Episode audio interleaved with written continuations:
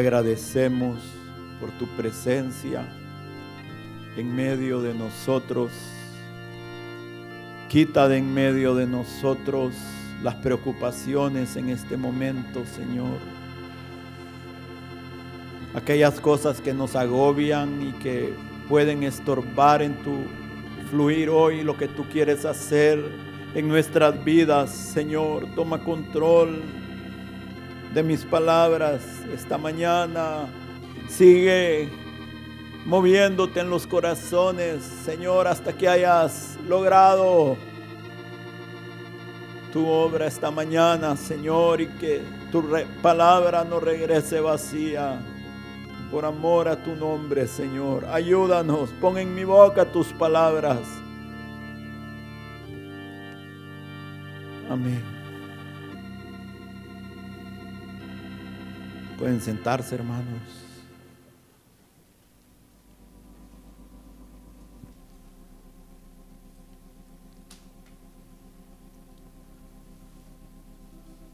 Quiero continuar con el tema que había comenzado el jueves anterior, que a mí me tocó compartir.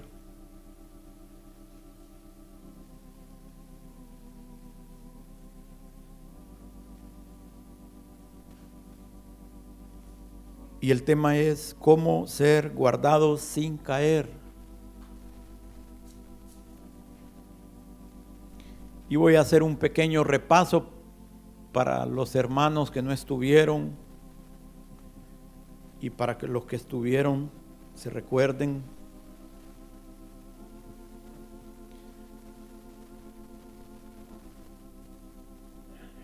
Y vimos exactamente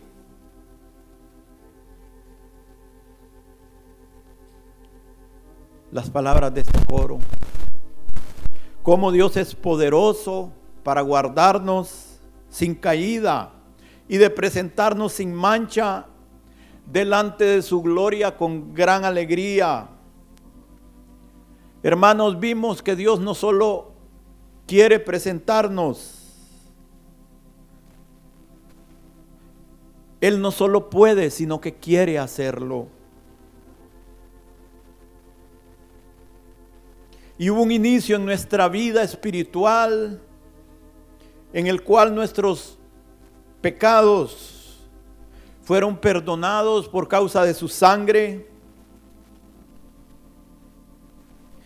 Pero veíamos que a partir de ese momento eso debería de ser una forma de vida.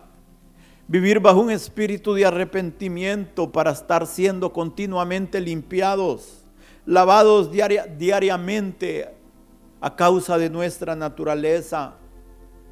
Porque es imposible que nuestros pies no se ensucien a medida que recorremos el camino. Y veíamos que a causa de que Dios así ha escogido que fuera, hay una relación entre lo que Dios hace y lo que nosotros hacemos. Entre lo que Dios hace y cómo nosotros respondemos. Dios hace una parte, Dios toma la iniciativa, pero nosotros respondemos. Él provee los medios, pero nosotros decidimos si utilizamos los medios. Él hace una invitación, nosotros decidimos y respondemos afirmativamente. Él toca la puerta, nosotros nos toca abrir. Él dice, buscad mi rostro, pero a nosotros nos toca responder, tu rostro buscaré. No en vano le buscamos. porque el que busca encuentra, al que toca se le abre, el que pide recibe. Dios únicamente esconderá su rostro si nosotros primeramente hemos escondido nuestro rostro de Él, si nosotros primeramente hemos endurecido nuestro corazón ante sus palabras. De otra manera Él siempre estará presto en respondernos, en decirnos, heme aquí. Por eso, hermanos, lo buscamos mientras Él pueda ser hallado. Y hay una relación con Dios que debe ser desarrollada. Y en ese camino de esa relación somos guardados, somos fortalecidos, somos animados, somos santificados. Necesitamos ser guardados de los peligros, de los peligros que vemos y de aquellos peligros que están escondidos a nuestra vista, a nuestros ojos. En esa relación Dios hace y nosotros respondemos. Dios habla y obedecemos. Dios abre la puerta y nosotros entramos.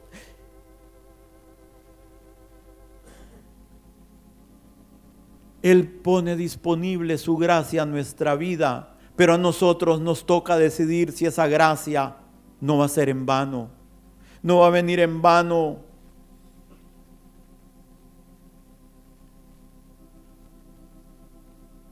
Vimos lo que había sucedido a la iglesia en el desierto y lo comparamos con nosotros. Vimos que ellos estuvieron bajo el pacto de Dios, fueron sacados de Egipto, fueron bautizados en Moisés bajo la nube y bajo el mar. Se alimentaron del agua, de la roca y del maná, pero de la mayoría de ellos no se agradó Dios. Nosotros como, como ellos hemos sido sacados del mundo, hemos sido pasados por las aguas del bautismo. Continuamente estamos bajo la nube de su presencia, siendo alimentados con el maná celestial y el agua de la roca. Estamos bajo mejores promesas y bajo un mejor pacto. Pero ellos nos fueron puestos como ejemplo, porque lo que les sucedió a ellos nos puede suceder también a nosotros. La mayoría de ellos fueron rechazados.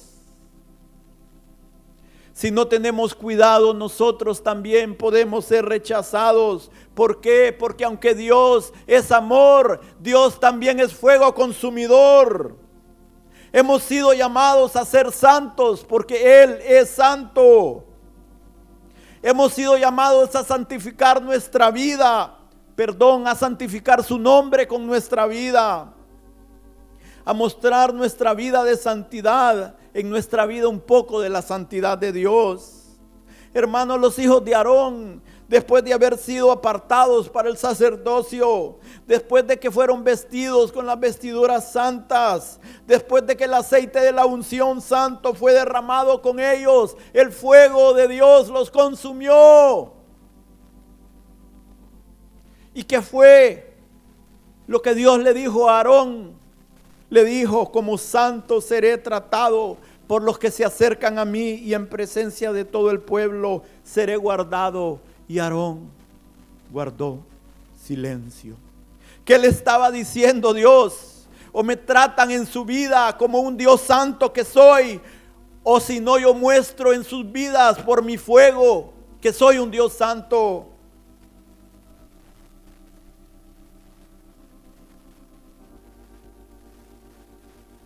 Y en ese sentido, hermanos, queremos ver este tema de ser guardados sin caer.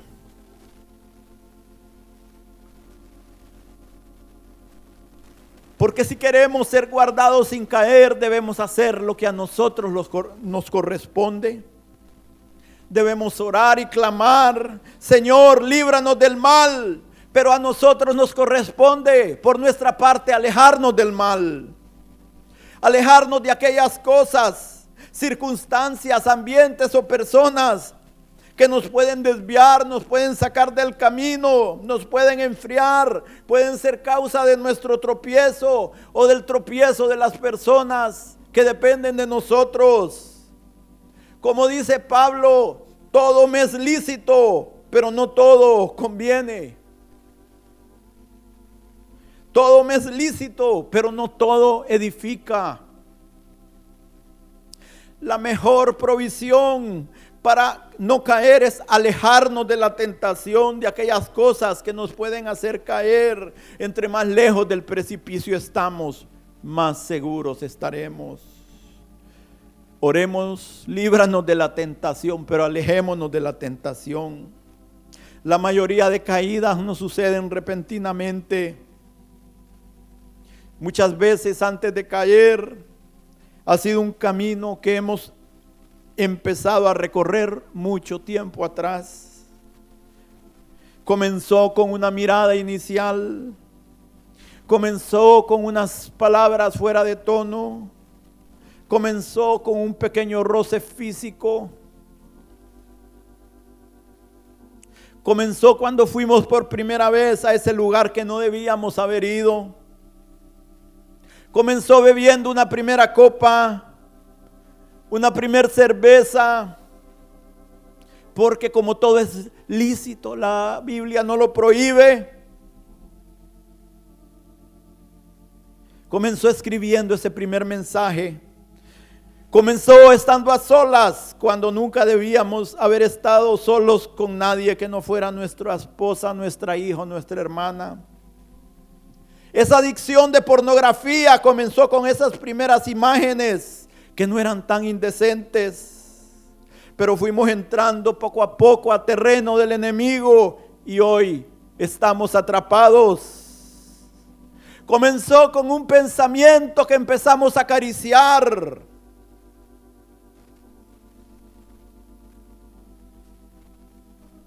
Concebimos paja y dimos a luz rastrojo. Santiago 1, 12, 15.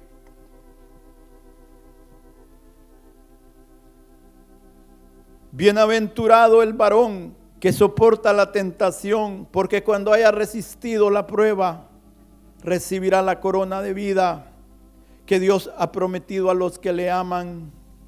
Cuando alguno es tentado, no diga que es tentado de parte de Dios, porque Dios no puede ser tentado por el mal, ni él tienta a nadie, sino que cada uno es tentado cuanto de su propia concupiscencia es atraído y seducido.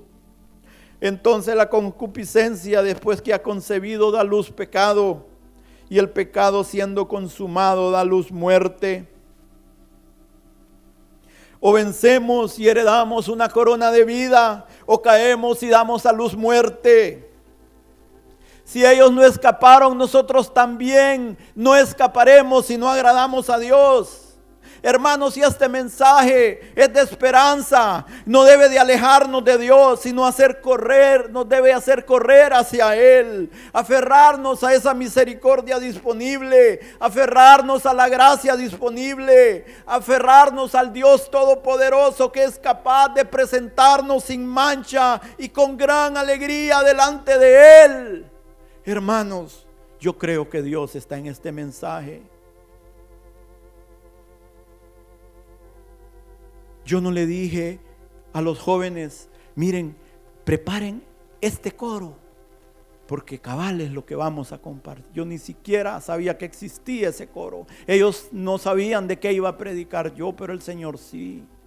Y el Señor sabe que nosotros, empezando por el predicador hasta aquel que está en los controles, necesitamos oír este mensaje.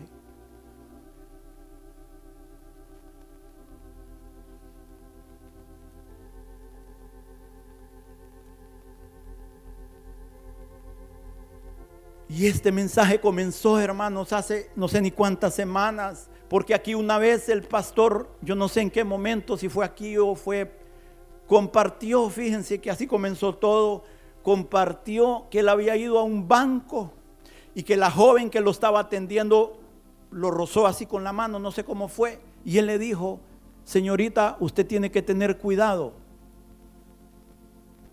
de que únicamente la toque cuando ya esté casada con un joven. Hermanos, y cuando yo oí eso, yo me asusté.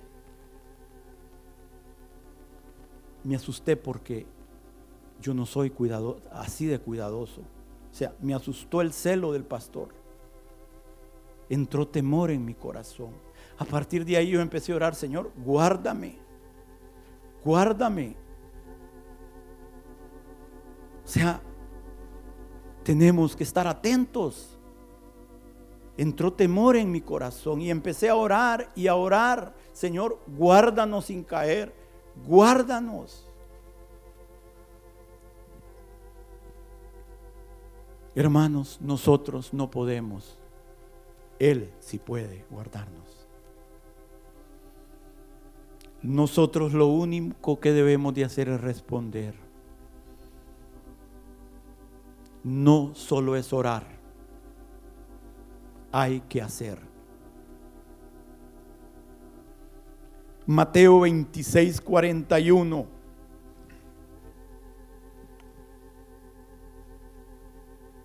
velad y orad. Miren las dos cosas, velad y orad. Tenemos que orar, pero tenemos que velar. Para que no entres en tentación, el espíritu a la verdad está dispuesto, pero la carne es débil. Debemos estar despiertos, atentos alertas espiritualmente, no indiferentes, no confiados, no relajados, conscientes de nuestra debilidad, de nuestra naturaleza, de este corazón que es engañoso y conscientes también de las acechanzas del enemigo. Primera de Tesalonicenses 5, 6 dice, por tanto, no durmamos como los demás, sino velemos y seamos sobrios. Pues los que duermen de noche duermen, y los que se embriagan de noche se embriagan.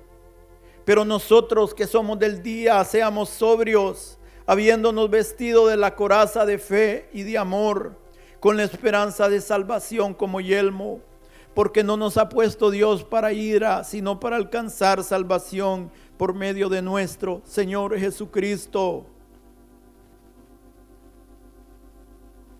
Sobrios, no ebrios. Sí. ¿Cómo es una persona que está dormida, hermanos? Sí. Una persona entre más dormida está, más profundo su sueño, menos se da cuenta de lo que está sucediendo a su alrededor, ¿verdad? Menos. Y gracias hermano, no miro a nadie dormido hoy. Gracias. ¿Sí? Despiertos, atentos.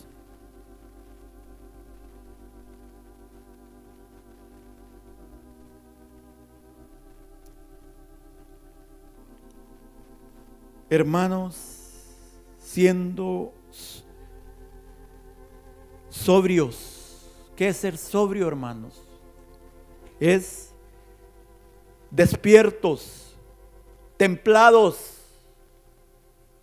circunspectos, moralmente alertas, libres de todo aquello que pueda alterar nuestra capacidad de vigilar, de reaccionar.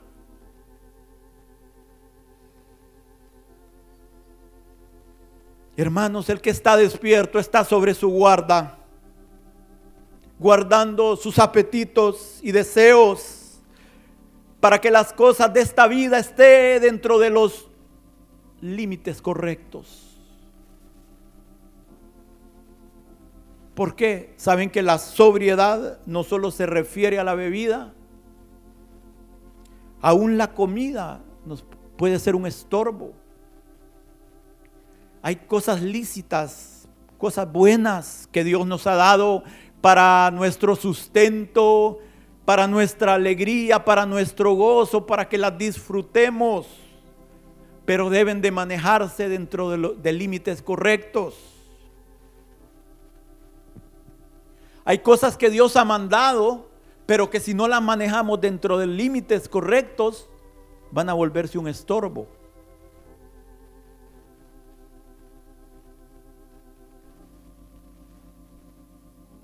Por ejemplo, el trabajo. ¿Sí? Con sudor vas a ganar tu pan. Dios nos ha mandado que trabajemos, especialmente los varones. Y hay algunos casos de madres solteras que les toca hacer el papel doble, que Dios las bendiga y las fortalezca, porque Dios está con ellas también. El trabajo es algo que Dios ha mandado.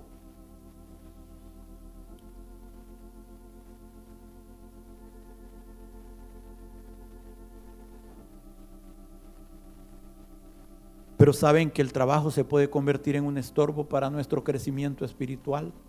Si empieza a ocupar un, lugar que Dios no le ha dado. Si empezamos a dejar de guardar el día de reposo para congregarnos, el objetivo principal del día de reposo, hermanos, es que la religión siga. Y hablando el buen término de religión, esa relación verdadera con Dios continúe en nuestras vidas y en nuestras familias. Porque ¿qué pasa si ni siquiera nos venimos a congregar cuando nos debemos de congregar? Por estar trabajando.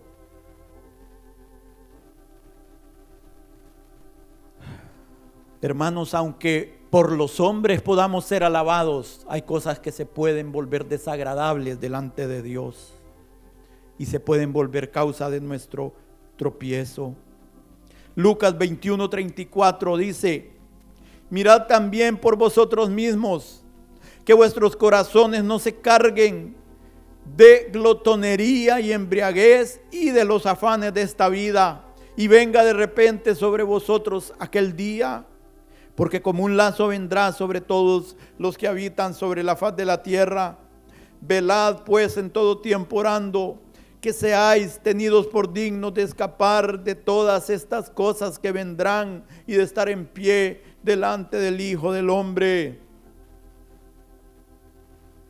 Hermanos, es entendible, se comprende que los que no tienen el beneficio de la revelación divina, de, que aquellos que están alejados de los pactos y las promesas, de los de aquellos que no tienen la luz del evangelio y de nuestro Señor es entendible que estén dormidos. Pero que nosotros estemos durmiendo cuando es tiempo de velar es únicamente para nuestra vergüenza y nuestro fracaso. Hay una seguridad y paz que solo Dios con su espíritu puede dar, lo que oraba Carlos al principio, que somos muy inseguros a veces, muy temerosos. Hay una paz y una seguridad sobrenatural que Dios puede traer sobre nuestra vida y que debemos de buscarla. Pero hay una seguridad por el otro lado que es en la carne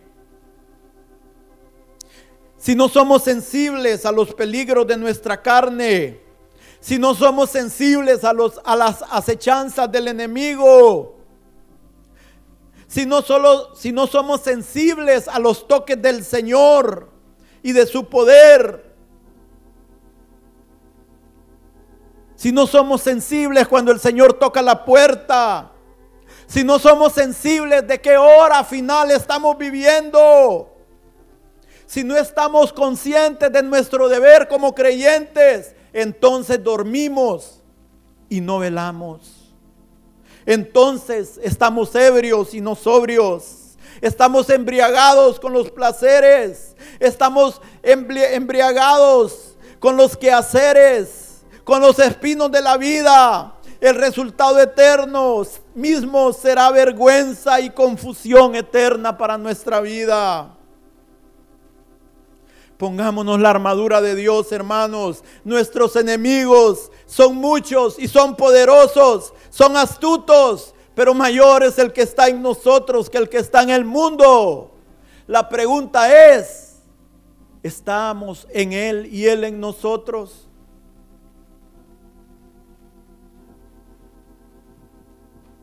Esa armadura es únicamente puesta por el Espíritu Santo en comunión con Dios en comunión con su palabra y andando en sus caminos. Primera de Pedro 5:8.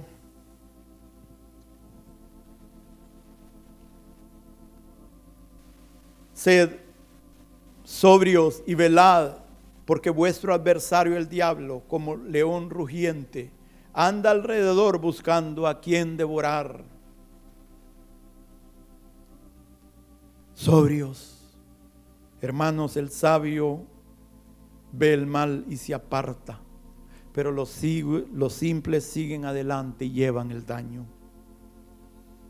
No hemos sido puestos para ira, sino para alcanzar salvación y misericordia.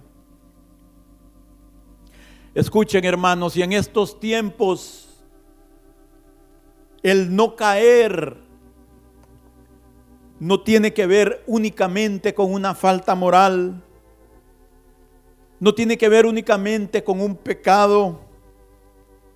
En estos tiempos finales tiene que ver que después que hayan pasado los eventos finales, las pruebas que vendrán sobre todo el mundo, en que podamos estar en pie y firmes delante del Hijo del Hombre.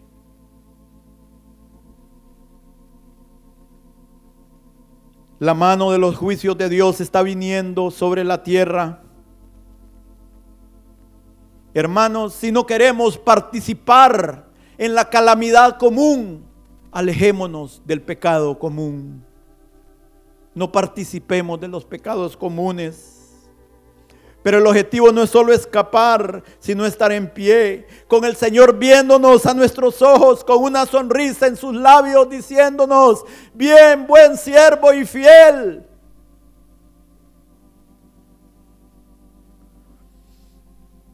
Pero para poder estar en pie, viendo a los ojos del Señor en ese día, tenemos que tomar una decisión hoy.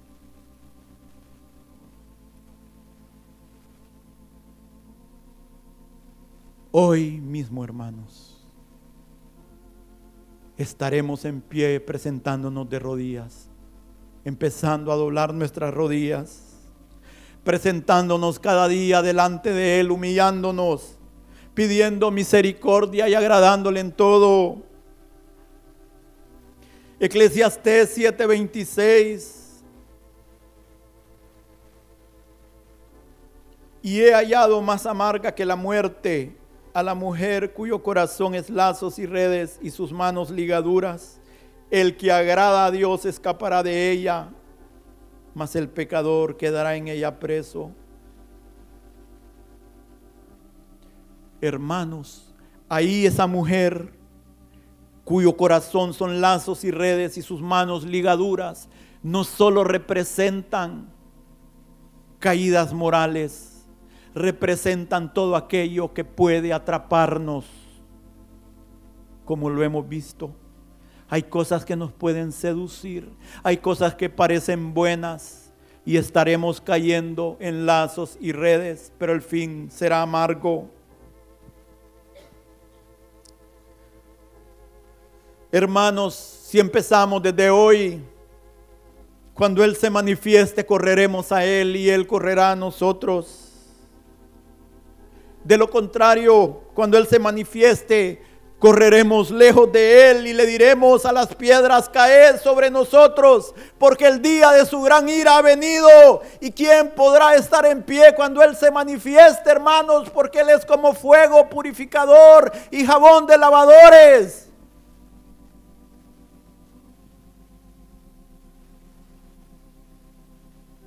Hermanos, nos urge recibir el temor del Señor en nuestros corazones para ser guardados.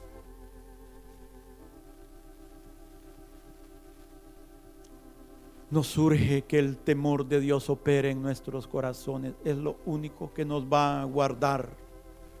Esa conciencia de que Dios nos está viendo. Ese impulso, ese eso que nos hace no ofender a Dios, porque sabemos que Él nos está viendo. Proverbios 14, 26 dice, en el temor de Jehová está la fuerte confianza, y esperanza tendrán sus hijos. El temor de Jehová es manantial de vida para apartarse de los lazos de la muerte.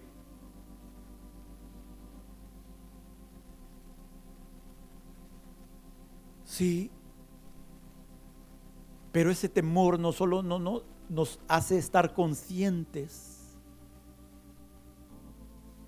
de que Él nos ve, de que no queremos ofendernos. Ese temor también nos hace conscientes de que Él nos protege y de que Él nos guarda. Y entonces, si el temor de Dios está con nosotros, estaremos tranquilos, seguros, en paz. El que tiene el temor de Dios tiene un sobreabundante, siempre abundante manantial de vida que nunca se acaba, que nunca cesa, que nunca es escaso, para apartarnos de cualesquiera que sean los lazos de la muerte que quieren caer sobre nosotros y dejarnos atrapados.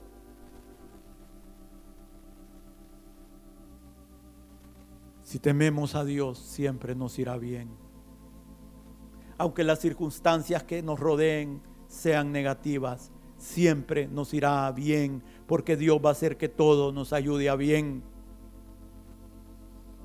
Hay muchas bienaventuranzas para los que temen a Dios, a Jehová. Hay bienaventuranzas sobre su vida, bienaventuranzas sobre sus hijos. Dice que serán como plantas de olivo alrededor de su mesa. Bienaventuranza sobre su esposa, que será como una vid que lleva frutos para su casa, sobre su casa, sobre su negocio, sobre su trabajo. Hermanos, seremos saciados de la obra de nuestras manos. Y aún mientras dormimos, Dios va a bendecir lo que hacemos. No vamos a tener que estar como esclavos, porque Dios va a bendecir nuestra obra. Nuestro fruto será abundante y pingüe, copioso, fértil. Hay una bienaventuranza sobre el que teme a Jehová, sobre su iglesia también. Sobre todo aquello donde Él tenga una influencia y una relación y aún sobre su ciudad. Porque dice que por la bendición del justo la ciudad será engrandecida. El temor de Jehová es la fuente de toda bendición.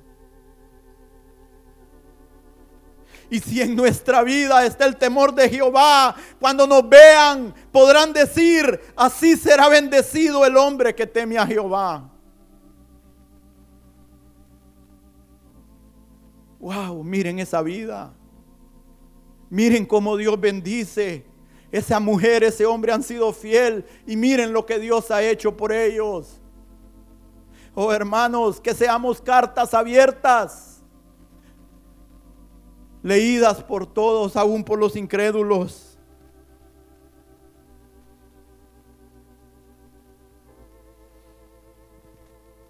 Quisiéramos ese temor de Dios, que no solo nos aparta de los lazos de muerte, sino que también nos lleva a los caminos de vida. Hay algunas cosas que pueden desarrollar ese temor de Dios en nosotros.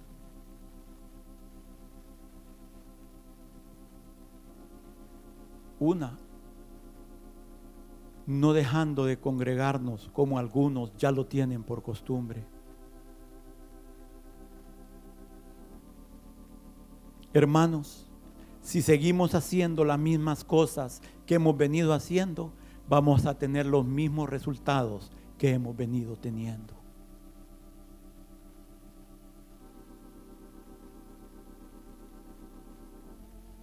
Decidamos hoy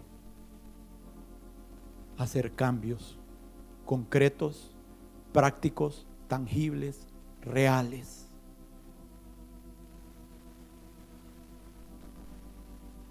Porque muchas veces decimos una cosa con nuestros labios y hacemos otra en nuestra vida. Y entonces Dios nos está viendo, pero Dios no solo escucha, Dios ve. Decimos una cosa, hacemos otra y al final, ¿y este qué quiere?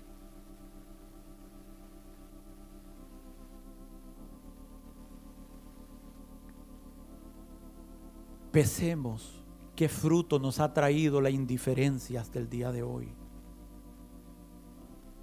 Esa indiferencia que muchas veces hemos manifestado para las cosas de Dios, ¿qué fruto nos ha traído?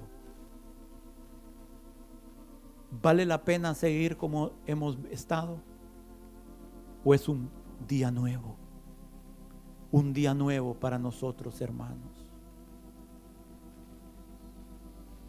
¿Qué fruto nos ha traído la pereza para las cosas espirituales? Otra cosa que necesitamos es continuamente alimentarnos de la escritura. Eso ayudará a desarrollar un temor de Dios en nosotros. Ver cómo Dios piensa, ver cómo Él reacciona, ver cómo le ha ido a los que han hecho bien, ver cómo le han ido a los que han hecho mal, empaparnos diariamente con la escritura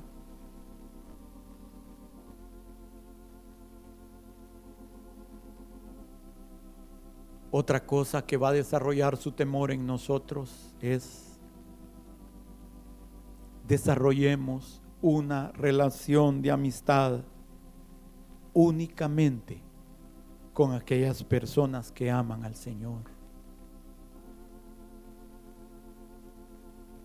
Hermanos, en nuestro trabajo, en nuestros negocios, en nuestros quehaceres diarios, la mayoría de veces nosotros no podemos escoger con quienes nos vamos a relacionar. ¿Ah? Trabajamos en una tienda, por ejemplo, atendiendo, no podemos escoger al cliente que va a entrar.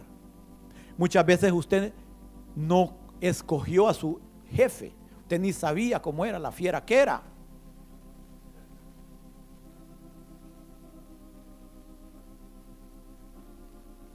En nuestro quehacer diario la mayoría de veces no podemos escoger con quienes nos relacionamos, pero sí podemos, lo que sí podemos escoger es con quienes desarrollamos amistad. Amén. Amén.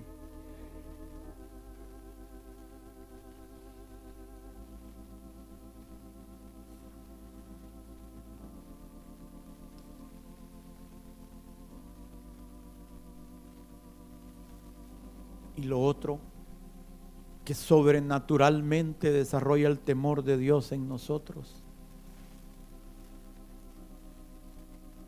es dar nuestros diezmos. Dios hace que eso de fruto, hermanos. No siempre el fruto lo vemos materialmente. Pero a veces Dios trae un fruto espiritual impresionante en algunas vidas. Y la fidelidad en las finanzas es clave. Es clave. Hermanos,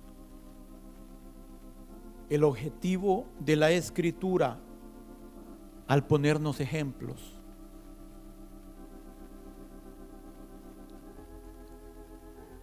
Y decíamos ese jueves que un ejemplo es aquello, es un hecho que ha sucedido con anterioridad, que si es algo bueno se pone para que lo imitemos, pero si es algo malo para que lo evitemos. Y el objetivo de la escritura, hermanos, demostrarnos a nuestros hermanos que han caído en el desierto, es que no caigamos tenemos que depender de Dios, pero por otro lado, ser vigilantes, no confiando en nuestra propia fuerza, pero haciendo todo lo posible por no caer. Pidiendo ayuda, pero participando en ser guardados. Sabiendo, tenemos que vivir, hermanos, sabiendo que todo depende de Dios pero viviendo como que si todo dependiera de nosotros. Porque Dios está observando, Dios está viendo. Hermanos, si nos creemos infalibles, si creemos que somos fuertes, solo miremos la carcasa de nuestros hermanos en el desierto que no entraron a la tierra prometidos, prometida. Escuchen, algunos aquí lentamente han entrado de regreso al mundo. Algunos lentamente han vuelto a edificar aquello que ya habían destruido. Han vuelto por el camino del cual Dios les dijo, nunca más volverán por él. Algunos están nuevamente siendo atrapados por aquellas cosas de las que ya habían sido librados. Las amarras de su vida se han aflojado. Han vuelto a restablecer aquellas amistades que lo único que están haciendo es alejarlos de Dios y de sus caminos. Fueron sacados de Egipto y ahora están presos en Babilonia. Pero el llamado de Dios es Salid de en medio de ella para que no participemos en sus pecados. Porque si participamos en sus pecados, vamos a participar en sus juicios. Apocalipsis 18:4. Y oí otra voz del cielo que decía, salid de ella, pueblo mío, para que no seáis partícipes de sus pecados, ni recibáis parte de sus plagas porque sus pecados han llegado hasta el cielo y Dios se ha acordado de sus maldades. Hermanos, no queremos caer, salgamos, salgamos de aquella que va a caer. Los que caen en ella serán juzgados y no habrá más oportunidad para misericordia, sino para juicio. Caerán Babilonia y sus ídolos, caerá Babilonia y los que en ella se encuentren. Lo que el mundo tiene hoy en estima pronto va a ser considerado como basura.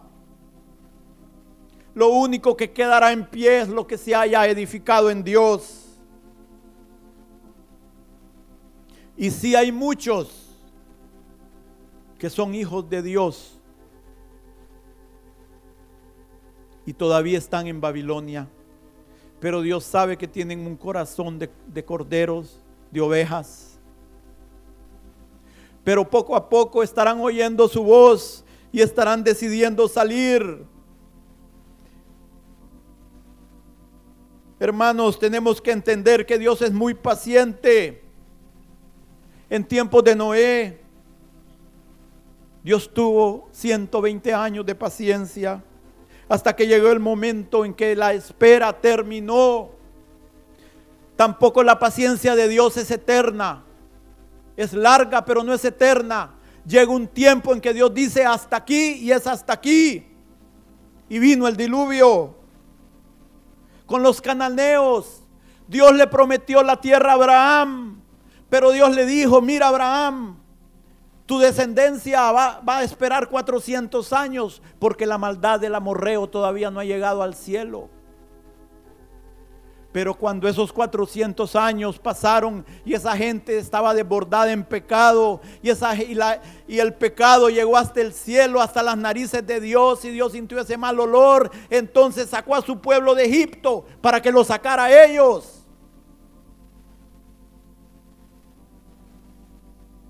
Pero también después de haberle dado la tierra a su pueblo, hermanos, su pueblo se fue desviando paulatinamente. Poco a poco fue cayendo en pecado. Hasta que Dios, como no es injusto, si sacó a aquellos, también va a sacar a estos, porque estos tenían el, tienen el conocimiento de Dios, aquellos no. Llegó un momento que su pueblo fue al cautiverio y a ellos también los sacó de la tierra. La paciencia de Dios es larga, pero no es eterna. El amor de Dios es eterno pero su paciencia tiene un límite.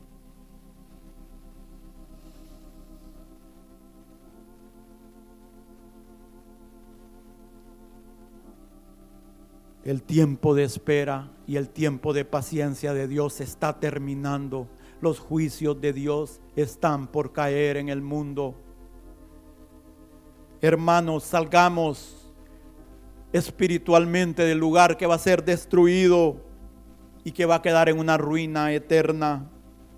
Apocalipsis 18:5 dice, porque sus pecados han llegado hasta el cielo y Dios se ha acordado de sus maldades. Dadle a ella como ella os ha dado y pagarle el doble según sus obras. En el cáliz en que ella preparó bebida, prepararle a ella el doble.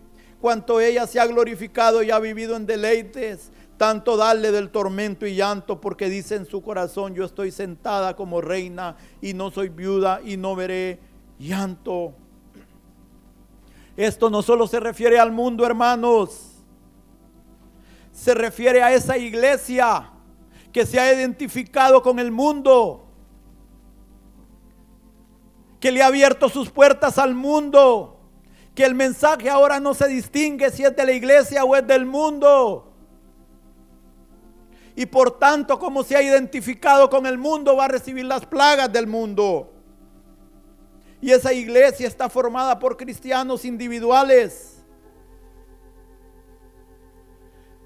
Saben que aquí hay un montón de cristianos, somos un montón de cristianos individuales y juntos formamos la iglesia El Renuevo. Pero aquí puede estar usted, hermanos, pero si su corazón está en el mundo, aunque venga esta iglesia, Dios ve que usted está en el mundo.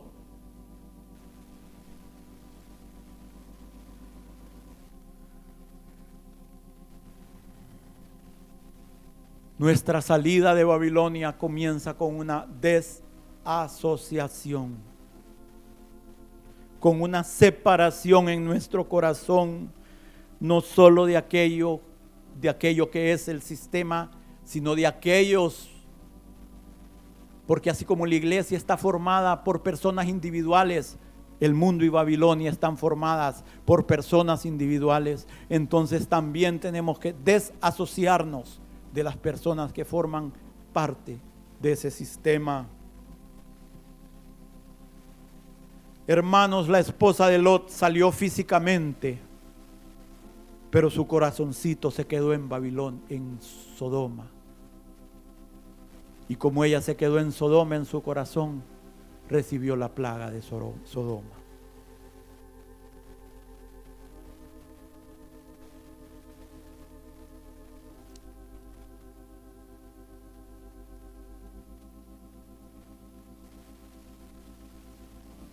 Hoy sí, como me dijo una hermana, ay hermano, hoy no nos dieron con machete, nos dieron con hacha.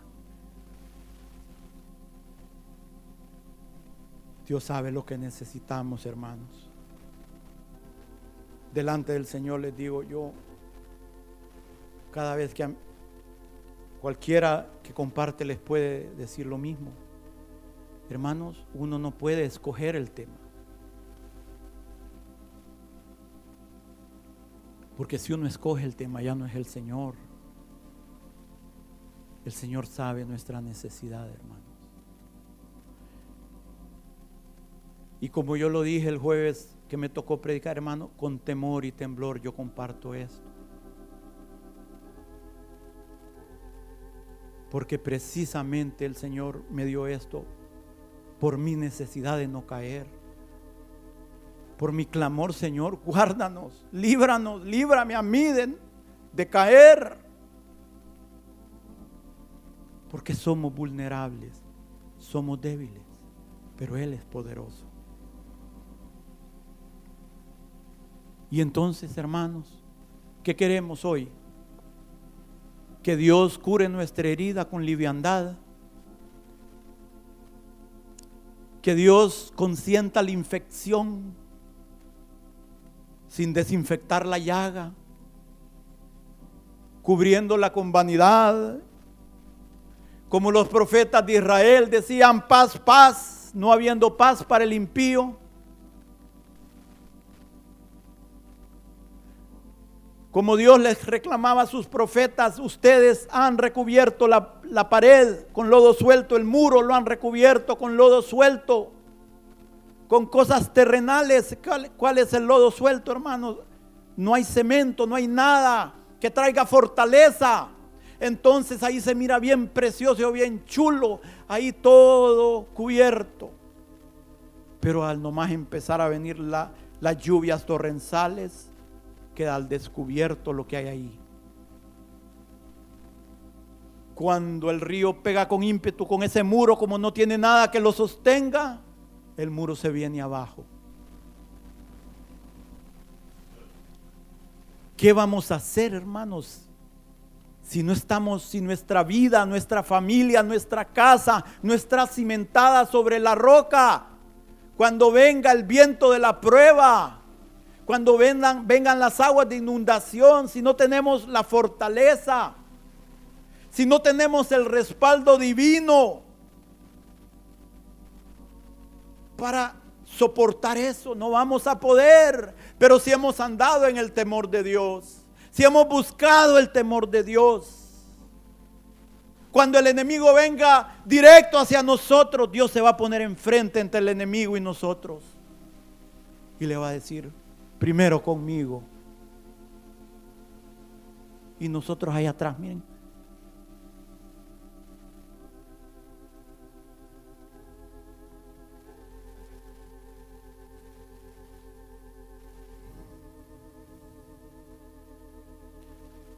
Lamentablemente hoy la iglesia está haciendo lo mismo que Israel hizo en el Antiguo Testamento. Hoy la iglesia le está diciendo a sus videntes, no veáis. Y a los profetas, no nos profeticéis lo recto. Decidnos cosas halagüeñas, profetizad mentiras. Saben que hoy la iglesia más grande de Estados Unidos es una iglesia donde usted lo que va a recibir es motivación nada más. Es una iglesia motivacional. Una iglesia falsa.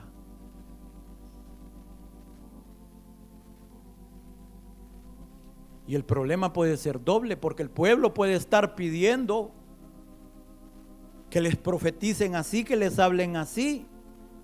Y el problema se agrava cuando los líderes les profetizan así, les hablan así.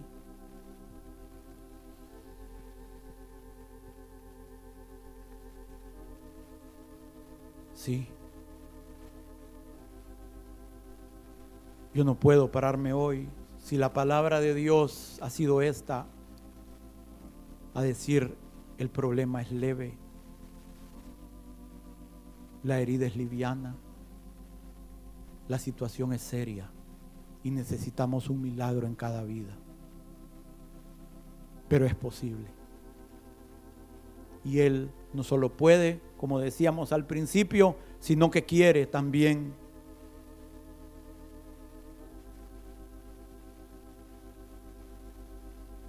¿Qué fue lo que pasó con el pueblo? Como sus profetas sus sacerdotes, sus líderes, no curaron, curaron la herida con liviandad. La infección fue creciendo, creciendo y vemos en el libro de Isaías que dice, toda ella es hinchazón y podrida llaga. Y ya no hubo más remedio. Y fueron al cautiverio porque les faltó corrección diciendo paz, paz, no habiendo paz para el impío. Pero hermanos, los que verdaderamente aman al Señor, quieren oír su palabra. Y aunque estén cautivos en Babilonia, quieren salir de ella. Anhelan dejar el pecado aunque estén sumergidos en el lodo, desean ser lavados. En lo profundo de su corazón desean agradar a Dios y Dios los va a librar.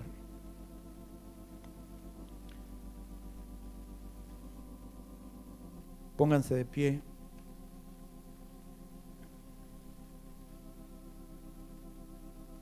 Fíjense que esa semana que el Señor me dio la primer parte de este mensaje. Al día siguiente, a los dos días, en la madrugada. Yo me levanté esa madrugada y miren, el Señor, abrí mi Biblia y em, caí, abrí y eran los capítulos 50 y 51 de Jeremías. Hermanos, y yo sentía que el Señor estaba atrayendo mi corazón para leer eso. Y me puse a leer, a leer, a leer, a leer. Estuve más de una hora solo en esos dos capítulos. Y esos dos capítulos hablan sobre el juicio sobre Babilonia. Y tenemos que entender que ese juicio vino sobre Babilonia física. Pero en Apocalipsis, como leímos, hay una Babilonia espiritual sobre la cual van a caer esos mismos juicios.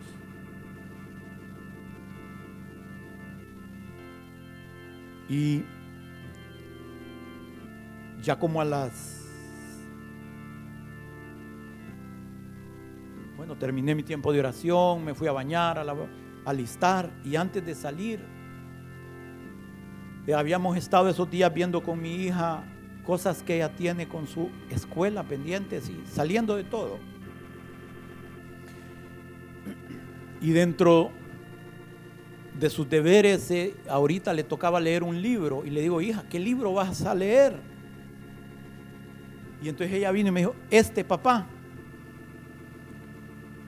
y lo vi, ya ni me acordaba del libro. Y digo, este libro es muy bueno, le digo. Es bueno. Porque ese libro lo leímos en el grupo de lectura, ¿se acuerdan? El grupo de lectura que, que se tenía. Miren, hermano, y solo lo abrí así, ve. Y cabal, lo empecé a leer. Hablaba de las torres gemelas, de lo que sucedió en las torres gemelas, el juicio que vino en las torres gemelas. ¿Saben ustedes que hay muchos hombres de Dios que consideran que lo que sucedió en las torres gemelas es símbolo de lo que va a suceder en Babilonia espiritual? Hay muchas similitudes. Hay muchas similitudes. Un centro de negocios mundial, una ciudad vestida de lino fino, púrpura y escarlata, piedras preciosas, oro, sí, grandes compañías y poder económico. El juicio viene, el humo subiendo a lo lejos, los mercaderes lamentándose, diciendo, ay, ay de la gran ciudad riquezas destruidas en una hora, personas de todos los países ahí en ese centro. Es un tipo de destrucción. Hay otras similaridades, hermanos. Con las características de Babilonia y lo que sucedió en ese evento. Yo quiero leerles un poco aquí. Dice, imagínate de que regresaste de manera sobrenatural al 10 de septiembre, o sea, un día antes del 2001. Te pidieron que les hables a las personas que trabajan en la Torre 1 del Centro de Comercio Mundial. Regresamos un día antes, pero nosotros ya, había, ya sabíamos lo que iba a pasar porque ya lo vimos. Pero regresamos sobrenaturalmente y nos toca predicarles a ellos.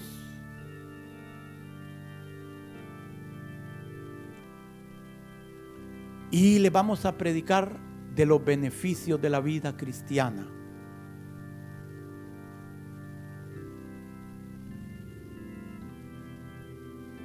Pero nosotros sabemos que el día de mañana eso va a ser destruido y les vamos a predicar de lo lindo que es andar con Dios.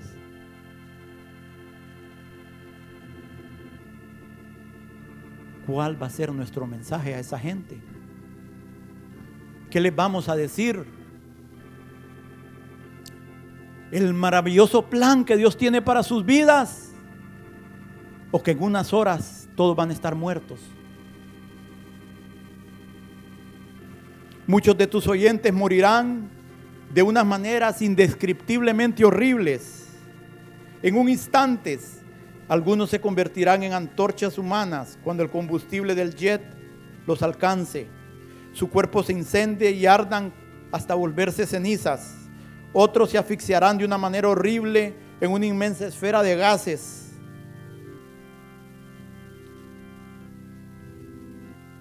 Otros tendrán que enfrentarse al horror que morirán carbonizados. Algunos saltarán de más de 100 pisos de altura en un terror inconcebible para hallar la muerte en las implacables aceras de la ciudad de Nueva York.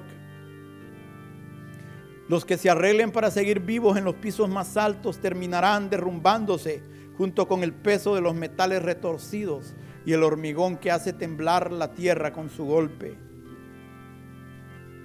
sus cuerpos terriblemente retorcidos y descuartizados, va a ser imposible identificarlos. Muchos otros que trabajan en los pisos más bajos terminarán aplastados como unas infelices arañas cuando colapse el edificio. Repito, ¿qué les vas a decir? Te puedes sentir con la conciencia limpia después de decirle, Dios tiene un plan maravilloso para sus vidas.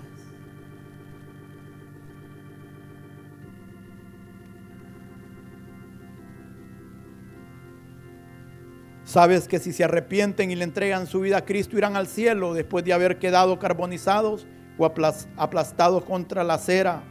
Aún así los pecadores no identifican la eternidad de esa promesa con un plan maravilloso para sus vidas piensan en, función de aquí y ahora. Hermanos, esta persona que volvió figurativamente un día antes sabía lo que iba a suceder. Jeremías ya vio lo que va a suceder con Babilonia. El Señor nos está diciendo lo que va a suceder con Babilonia. La pregunta es, ¿qué vamos a hacer? Yo quiero que alguien me diga aquí cómo le llamarías a alguien. Si el 10 de septiembre se le dice, mañana esto va a ser destruido y esa persona no hace nada y esa persona se encuentra en ese lugar de juicio, ¿cómo le llamaría si ya se le advirtió? Alguien que me diga, por favor, dígame. Baide, ¿cómo le dirías a alguien que se le advierte y no hace caso? Necio. Perdónenme, hermanos, pero muchas veces somos como necios. Se nos está diciendo que el juicio viene y aún así, hermanos, seguimos. Nos entra por un oído y nos sale por el otro. La paciencia de Dios es larga, pero no es eterna. Dios va a hacer lo que le corresponde si nosotros hacemos lo que nos corresponde a nosotros. Si nosotros hoy nos toca dar un paso, hermanos. Yo no quiero que aquí nadie, escuchen, yo no quiero que aquí nadie hoy salga sin decidir. O quiere entregarle su vida a Dios, aunque estés como un cerdo en medio del pecado, si quieres salir, Dios te va a sacar, aunque sea del pelo. Dios te va a arrebatar de las manos si tú extiendes tus manos para que Él te agarre. Nadie va a salir sin decidir. Hermano, porque si tú hoy no decides por Dios, tú ya decidiste en darle la espalda a Dios. Las indecisiones son decisiones también. Hoy, hermanos, vamos a decidir. Cada uno, yo no puedo decidir por usted. Yo ni siquiera puedo decidir por mi amada esposa ni por mis amados hijos. A ellos les toca decidir. A ellos les toca decidir. Y yo con temor y temblor, hermanos, con mis piernas vacilantes, lo único que puedo hacer es decirle, Señor, ayúdame, porque yo no soy más fuerte que nadie. Señor, esta mañana venimos delante de ti, Señor. Yo quiero decidir por ti, Señor. Yo y mi casa serviremos a Jehová. Yo y mi casa serviremos a Jehová. Ayúdame, Señor, porque soy débil, soy un pecador, soy un necio, pero tú puedes transformar mi vida. Tú puedes obrar milagros y maravillas. Señor, socórrenos. Socórrenos en el renuevo. Padre, sálvanos. Sálvanos, Señor, sálvanos. Sálvanos, Padre. No nos dejes en el lodo, Señor. No nos dejes cautivos. Oh, Señor, ayúdanos. Ayúdanos.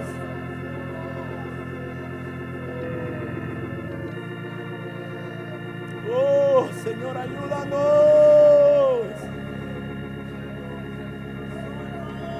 Ayúdanos.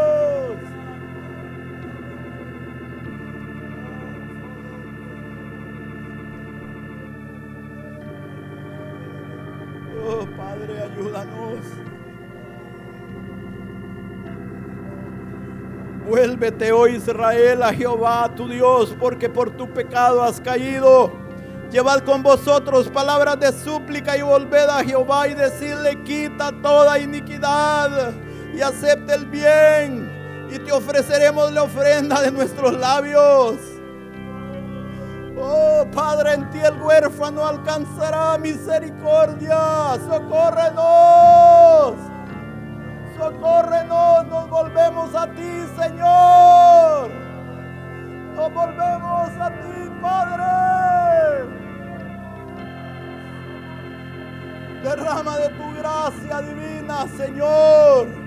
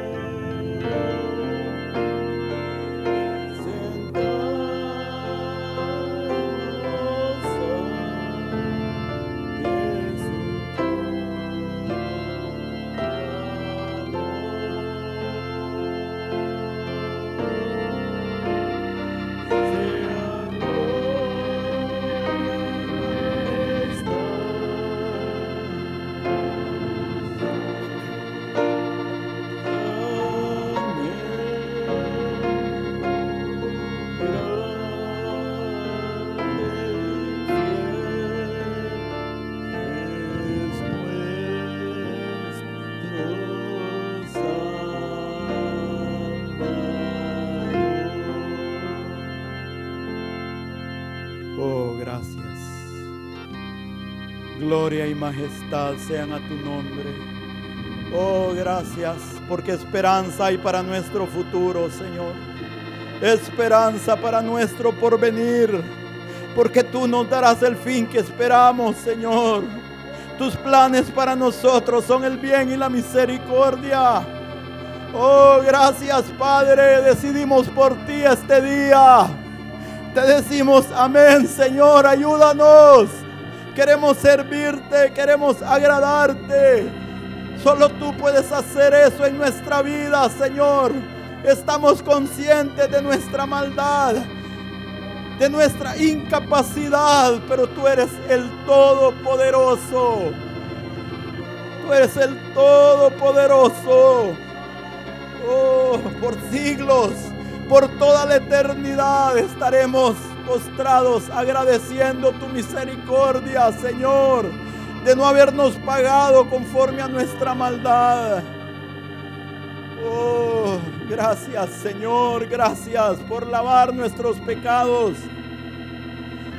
por animarnos a seguir en el camino, por darnos a beber en el camino, Señor. Oh, gracias, buen Dios.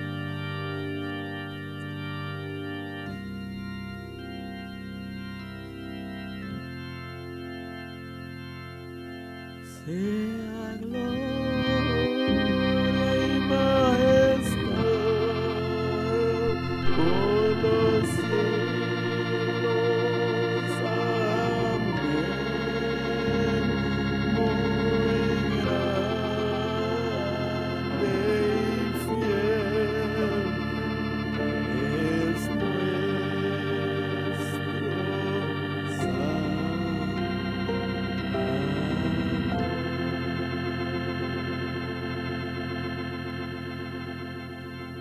¿Hay alguien que nos visite? Bienvenido.